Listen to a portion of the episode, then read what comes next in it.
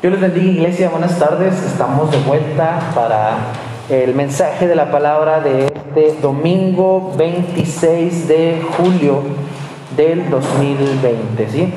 Vamos a estar este, meditando en un tema muy, muy, muy importante, muy, este, muy, muy eh, bueno para nosotros como iglesia. Permítanme, es que estoy acomodándome aquí con mis, con mis cosas. Y yo, yo invito a iglesia a que empecemos a, buscar en la Biblia, vaya usted acercándose a la palabra de Dios en el Salmo 90. le dimos lectura ya a, una buena fracción de este Salmo, de este capítulo 90 del libro de los Salmos, pero ahora vamos a concentrarnos solo en, en, en tres versículos, 2, 3 y 4. En tres versículos vamos a estar meditando al respecto. Y es que vamos a estar hablando, seguimos, seguimos con el tema de revelado, de cómo Dios se ha revelado a la humanidad para que le conozcamos, para que lo experimentemos. La semana pasada nuestra hermana Maribel nos compartió un tema precioso acerca de la misericordia, porque Dios se ha revelado a la humanidad como un Dios misericordioso. Ya hablábamos también de otros atributos que son incomunicables como la soberanía, la inmutabilidad, que Dios no cambia, sino que Él permanece fiel y constante. Y hoy quiero que hablemos de, un, de una característica de Dios con la cual se ha revelado a nosotros, que está muy asociada precisamente a su soberanía y a su inmutabilidad, sino a que Él no cambia. Y esto es que se ha revelado como un Dios trascendente. Trascender es ir encima de, pasar por, por encima de X o Y cosa, ¿no? Por, por ejemplo, trascender lo terrenal es ir por encima de lo terrenal, pasar sobre esto, estar más allá de aquello. Trascender la carne es ir más allá de la carne, pasar sobre la carne. Pues nuestro Dios es un Dios trascendente que está muchísimo más allá de todas las cosas que nosotros podemos pensar, imaginar y em, em, no sé, tal vez eh, crear, porque Dios nos ha dado la capacidad creadora. Por eso hemos estado haciendo énfasis durante todo el culto. Dios es muchísimo más grande de lo que yo imagino. Dios es muchísimo más fuerte de lo que yo pienso. Dios, a diferencia de lo que pueden presentar algunos argumentos antiteístas, no puede ser ni por poquito producto de mi imaginación, porque sobrepasa todo lo que yo puedo imaginar o crear con esta increíble mente que Dios me ha dado a mí, a toda la humanidad, ¿verdad? A todo, a cada ser humano. Pues bien, para comenzar esta meditación vamos al Salmo 90, yo espero ya lo tenga por ahí usted, el capítulo número 90 del libro de los Salmos y vamos a releer, porque les digo, ya leímos una buena fracción de este Salmo, solo los versículos del 2 al 4. Sígame con su vista, le voy a dar lectura. En la Reina Valera tengo yo, pero la versión que usted tenga va a dejar como que era bien claro la esencia del mensaje. Dice la palabra de Dios, antes que naciesen los montes y formases la tierra y el mundo, desde el siglo y hasta el siglo, tú eres Dios vuelves al hombre hasta ser quebrantado y dices, convertíos hijos de los hombres, porque mil años delante de tus ojos son como el día de ayer que pasó y como una de las vigilias de la noche. Este, este pasaje que acabamos de leer va a ser el soporte de nuestro primer punto del sermón de este domingo. ¿Sí? Para los que por ahí toman apuntes a veces, ya sea en su hogar o o los que están presenciales. Si estamos diciendo que Dios se revela como un Dios trascendente, tenemos que ver cómo es que se revela de manera trascendente. Este salmo nos enseña que Dios se revela como un Dios trascendente en su relación con el tiempo. Esto es bien, desde mi punto de vista, ¿verdad? Perdonen si, si, si de repente pueda sonar soberbio esto. Esto es bien sencillo de entender.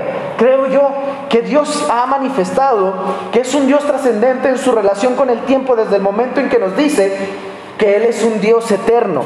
La Biblia enseña insistentemente sobre la eternidad de Dios, lo cual quiere decir que Dios no tiene un principio, no tiene tampoco un final. El versículo 2 del pasaje que acabamos de leer manifiesta la idea de la eternidad al decir, desde siempre y para siempre, desde el siglo y hasta el siglo. La traducción lenguaje actual traduce desde el siglo y hasta el siglo como un desde siempre y para siempre. Tú eres Dios. No hay un principio, no hay un final, no hay un, un punto en la historia en el cual tú empezaste a ser Dios. Por eso a veces es bien difícil decir, ¿cuándo comenzó la vida humana? ¿Cuándo comenzó a existir la tierra? Y los cristianos decimos, no, seis mil años. Los más tradicionales y los más liberales dicen, no, la, la tierra tiene millones y millones de años. No podríamos contabilizar, porque a fin de cuentas, al empezar a contabilizar, pondríamos un punto de inicio a Dios.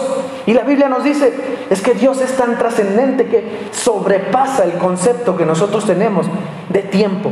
Así de increíble es Dios, así de grande es Dios, así de trascendente, de manera que si sobrepasa el concepto de tiempo, tiene control sobre el mismo. Él controla el tiempo y los tiempos. Si desde siempre y para siempre ha sido Dios y tiene control sobre esas cosas, nosotros debemos descansar en esta enseñanza, que Él tiene control sobre todas las cosas. Repito, ¿sí? sin un principio sin un, en el tiempo, sin un final en el tiempo, simplemente siempre. Y además dice de manera directa que antes que todo lo creado, Dios ya era. También lo leímos en el Evangelio. Y no solo era Dios de los israelitas, sino era Dios de la creación. Después de la clara mención a la eternidad de Dios, podemos ver también en este primer pasaje cómo se encuentra Dios por encima de nuestro concepto de tiempo. Pues dice a continuación que mil años de nosotros son como una de las vigilias de la noche para Dios. Mil años para nosotros puede ser una inmensidad, pero en Dios el tiempo es algo sencillo y minúsculo, ya que Dios se encuentra por encima de él y como Dios todopoderoso tiene de igual forma poder sobre el tiempo. Hay un pasaje en la Biblia que me gusta mucho, que se encuentra en la carta, en una de las cartas del apóstol Pedro, que dice que nosotros tenemos, bueno, que algunos de nosotros tenemos a Dios como tardado en cumplir sus promesas. Decimos, es que Dios se tarda. Dios tarda en cumplir sus promesas, no responde pronto. Pero él dice, Dios no retarda su promesa, sino que Él es paciente. Él tiene un concepto del tiempo distinto al de nosotros. Pero nosotros, con toda la era de la tecnología, del Google Maps, del Google, ¿verdad? ¿Dónde encuentro esto? Y Google nos lo resuelve de volada. Quiero unas palomitas y mamá empieza a sacar la olla, el aceite, empieza a calentarla, a precalentarla, saca su maíz rosero cuando nosotros ya regresamos de la tienda y, y pusimos palomitas en el micro, ¿verdad? Estamos impuestos a todo así. Sin embargo, Dios tiene una percepción del tiempo porque vive por encima o es por encima del tiempo y de lo que nosotros conocemos como tiempo. Uno de los argumentos, hermanos, más infantiles contra Dios y la Biblia, desde mi punto de vista, nuevamente repito, no quiero parecer soberbio, pero para mí es uno de los argumentos más infantiles contra Dios. Es aquel que cuestiona cómo pudo pasar un día sin que Dios hubiese creado el sol, tratando de demostrar que el Génesis es un cuento fantasioso. Pero es más fantasioso creer que Dios tiene que obligatoriamente regirse bajo nuestro concepto de tiempo, de día, de lapso de tiempo y seguir creyendo que es soberano y, dejar de creer, perdón, que es soberano y todopoderoso. Para mí eso sí es infantil. Si Dios pudo haber creado todo lo que nosotros creemos en un santiamén, ni siquiera necesitaría esperar a que pase un día para nosotros pero si decidiese que pasase un día, una semana, cien años, mil años o millones de años para hacer lo que quiere hacer, seríamos nosotros, ¿quiénes seríamos nosotros para contender contra Él? Como el apóstol Pablo pregunta en la lectura de la epístola para esta tarde. Dios trasciende Dios nos enseña que es un Dios trascendente al trascender sobre el concepto que nosotros tenemos de tiempo. Dios se revela como un Dios trascendente al enseñarnos que el tiempo no es un factor limitante para Él, por lo que como el apóstol Pedro enseñó, Él no retarda su promesa, sino que en su tiempo obra. Por lo cual, hermanos, con este primer punto, al saber que Dios se revela como un Dios trascendente, en su relación con el tiempo, tengamos fe, esperanza y seguridad de que conforme a su voluntad obrará en su tiempo. Si contextualizamos esto al hoy, podríamos decir, ¿no quedan 20 días de cuarentena? ¿Que acaso Dios no quiere que la iglesia se vuelva a reunir? De 20 días hemos pasado a estar cuatro meses y aún no podemos todos. ¿Dónde está la oración? ¿Nos está faltando fe? ¿Nos está faltando amor o unidad? ¿O qué nos está faltando? Es que Dios obra en su tiempo y a su manera. Y tal vez, tal vez, solo tal vez, ¿verdad? Yo no soy profeta, pero tal vez el Señor está usando todo este tiempo para enseñarnos algo que tenemos olvidado como iglesia. Pero Dios no solamente se revela como un Dios trascendente en su relación con el tiempo, sino también en su relación con el espacio. En esta, en esta segunda fracción, o en esta segunda espacio de alabanza, entonamos un primer canto. Dice, ¿cómo construir una habitación, un mejor lugar en donde tú puedas habitar? ¿Saben? Ese canto está inspirado precisamente en una oración.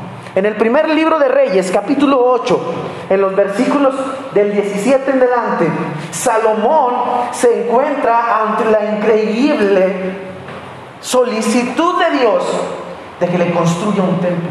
Y Salomón empieza a decirle a Dios, Dios Señor, construirte una, hasta me imagino Salomón diciendo así como hacemos nosotros, una casa Señor, los cielos no te bastan para que tú vivas allí. ¿Cómo voy a construir una casa para ti? ¿Cómo voy a construir una casa para ti si ni en los cielos sumados a la tierra te pueden a ti contener? Vamos a leer, mis hermanos, un versículo en particular de esta oración, que es el versículo 27. Primer libro de Reyes, capítulo 8, versículo 27. Me avisa cuando lo tenga por ahí porque quiero que lo leamos juntos. 8.27, mis hermanos. ¿Sí? ¿Todos? Primer libro de Reyes, capítulo 8, versículo 27. Juntos. En la Reina Valera, si tienes otra versión, no grites porque nos vamos a hacer bolas. Una, dos, tres. Pero ¿es verdad que Dios morará sobre la tierra? He aquí que los cielos, los cielos de los cielos, no te pueden contener, cuanto menos esta casa que yo he edificado. Salomón, aún en la majestuosa construcción que es el templo, con miles y miles de elementos, todos significativos y perfectamente bien diseñados y pensados, pregunta, ¿será verdad que Dios vendrá a habitar a la tierra? Quiero que ahora me acompañe otra lectura. Isaías capítulo 57, versículo 15.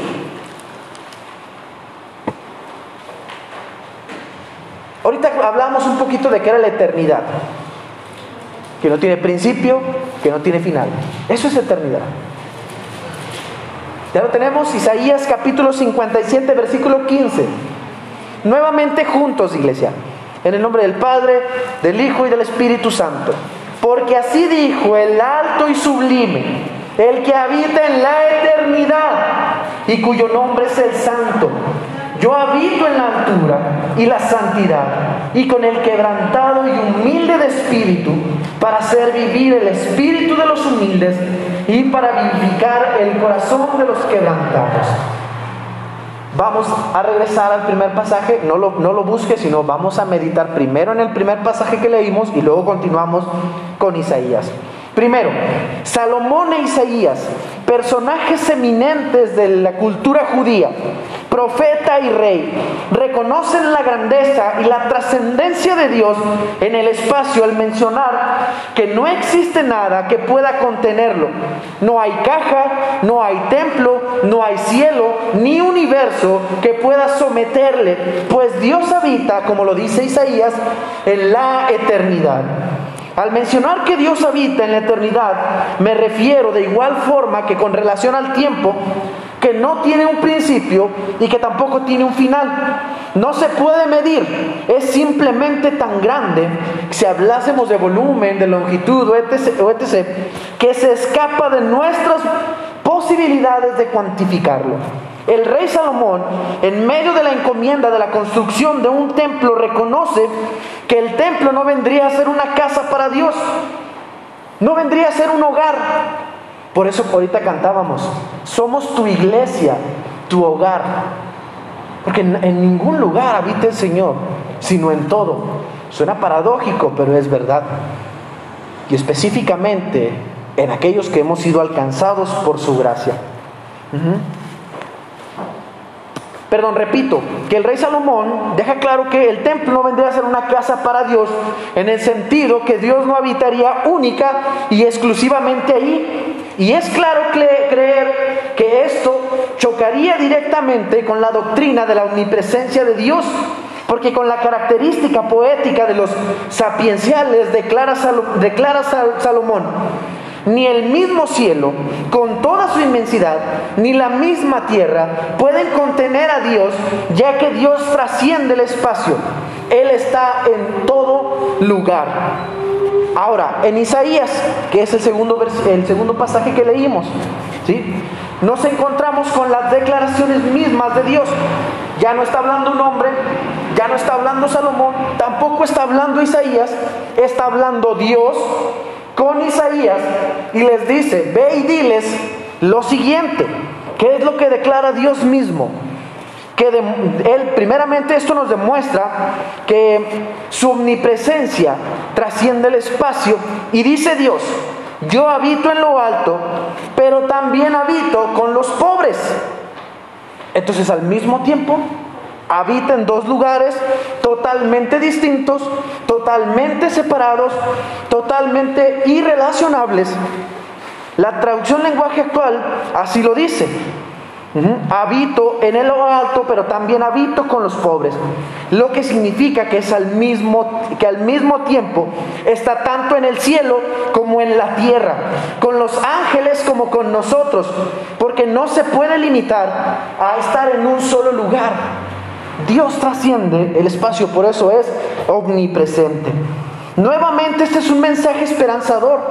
Al igual que pensar que Dios trasciende el tiempo, pensar que Dios trasciende el espacio es un mensaje esperanzador.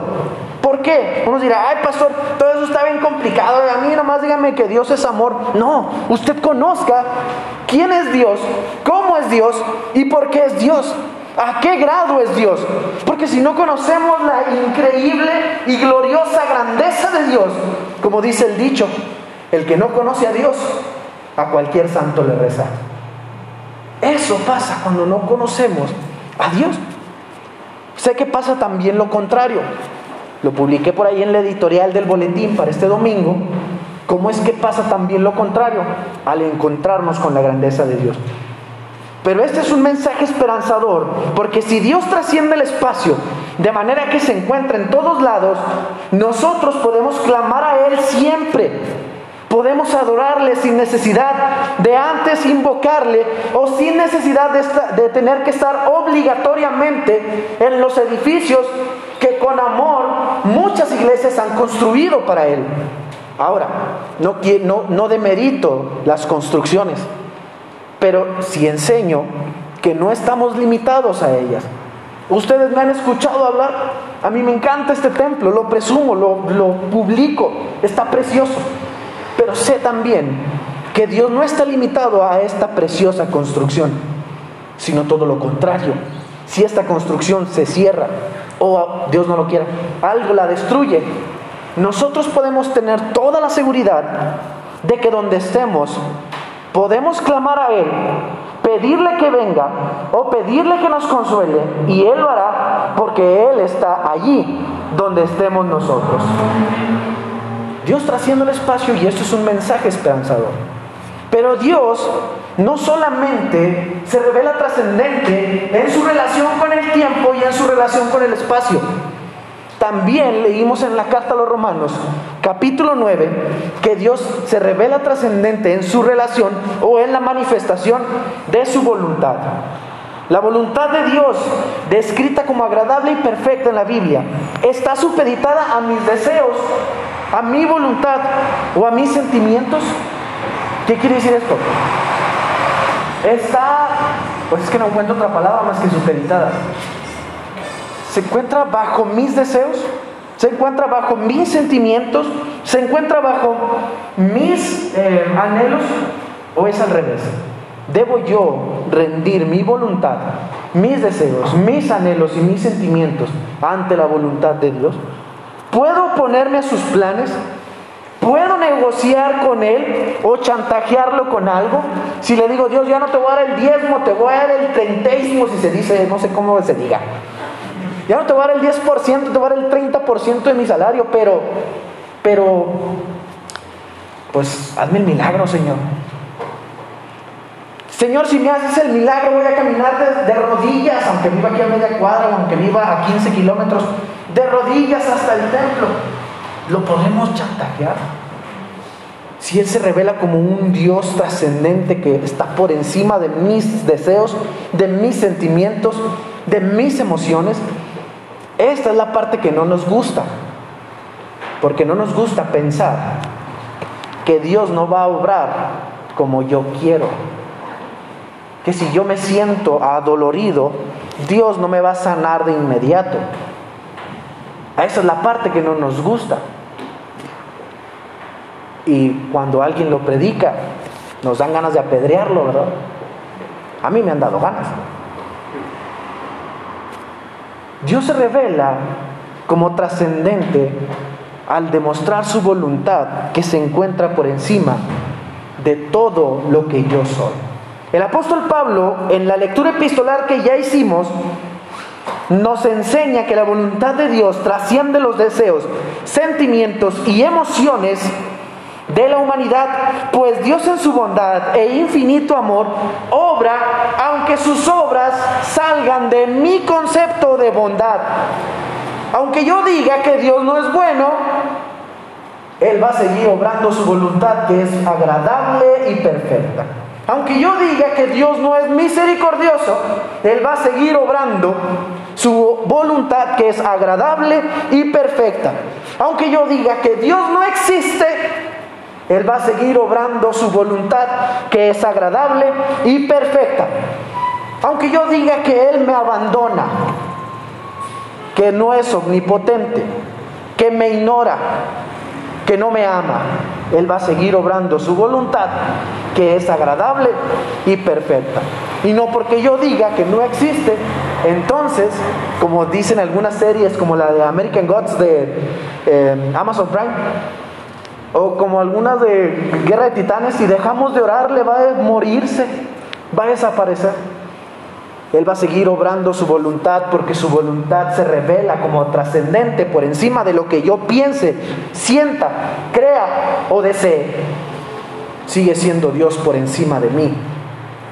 Y ahí es donde. ¿Que Dios no es por mí? No.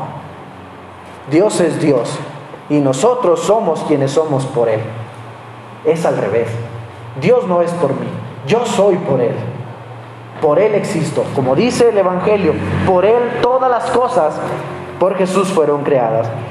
La alegoría que de igual forma usaron los profetas es la que usa Pablo para recordarnos que la voluntad divina, la alegoría del el barro con el alfarero, para recordarnos que la voluntad divina es ejecutada siempre y siempre con misericordia y bondad por amor a la humanidad, aunque nosotros no lo veamos y lloremos, nos revolquemos o ofrezcamos sacrificios, ofrendas a Dios, si algo no se encuentra en el camino de su divina voluntad, no cambiará jamás pues su voluntad trasciende sobre nosotros a pesar de ser de bendición para nosotros. ¿A qué me refiero con esto? que permanece aunque nosotros nos opongamos, aún sabiendo que Él obra lo mejor para la humanidad. Esto es algo hermoso, aunque sea, aunque sea un mensaje que de repente no nos termina de gustar, repito, esto es algo hermoso, esto es algo que de igual forma nos debe causar gozo, y sobre todo nos debe causar seguridad, pues podemos tener la confianza que Dios obrará como es debido, pues no es como un padre terrenal que puede ser chantajeado con nuestros sentimientos y emociones, que puede ser que lo podemos hacer cambiar de opinión con nuestras lágrimas y súplicas. Nosotros solo podemos pedir, obra tu voluntad agradable, Señor, en nuestras vidas. No podemos hacerlo cambiar de parecer con nuestras ofrendas, con nuestras lágrimas, con nuestros sacrificios, sino que Él es un Padre Celestial que mantiene su voluntad, la que trasciende todo lo antes mencionado. Una vez alguien me dijo, vino aquí a la oficina y me dijo, ¿por qué usted enseña que el diezmo es un mandamiento? Yo le dije, no, yo no enseño que el diezmo es un mandamiento. Todo lo contrario, yo enseño que el diezmo es un acto de agradecimiento. Todas las ofrendas, hermanos, todas, todas las dádivas son un acto de agradecimiento, no un acto de chantaje a Dios. No vamos a hacer que Él cambie nunca de parecer si yo decido que voy a hacer misericordia con todos los indigentes que me encuentre. Si yo decido que voy a donar todos mis bienes al reino o al extendimiento del reino. Si yo decido que todo lo que obtengo lo voy a traer a este baúl, aunque no quepa, lo voy a traer a ese baúl y lo voy a dar a la iglesia. Todas las ofrendas son un acto de agradecimiento. Yo a veces como ser humano, ¿verdad? A veces sí los chantajeo a ustedes y les digo, ah, el que no ofrenda no está agradecido con Dios. Pero Dios sabe, Dios los conoce a ustedes mucho mejor de lo que yo pudiera conocerlos. No podemos ofrecer algo que haga cambiar de parecer a Dios porque su voluntad trasciende mis sentimientos, mis emociones, mis pensamientos y lo que yo soy en general. Con esto concluyo, iglesia. Este mensaje no debe ser un mensaje de desconsuelo y decir, no, pues si Dios no obra nunca para mi bien, solo para su gloria.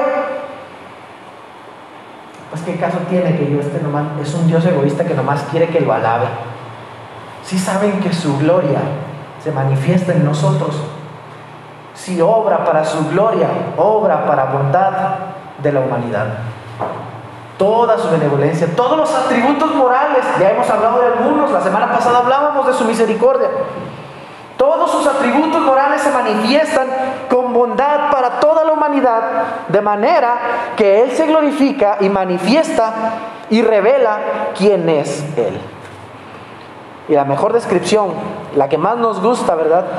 Es que Dios es amor. Y todos sus atributos incomunicables y comunicables trabajan u obran para demostrar ese amor que Él es a la humanidad. No nos sintamos mal, sino todo lo contrario, sentámonos seguros, firmes, confiados. Se me ocurrió una ilustración, pero como ya terminé el sermón, ya no se las voy a contar, se las voy a contar después. Vamos a orar para terminar en esta tarde, iglesia, que nos acompaña en línea. Vamos a orar para terminar el mensaje de la palabra para este domingo 26 de julio. Y lo invito, cierre sus ojos, únase conmigo en oración.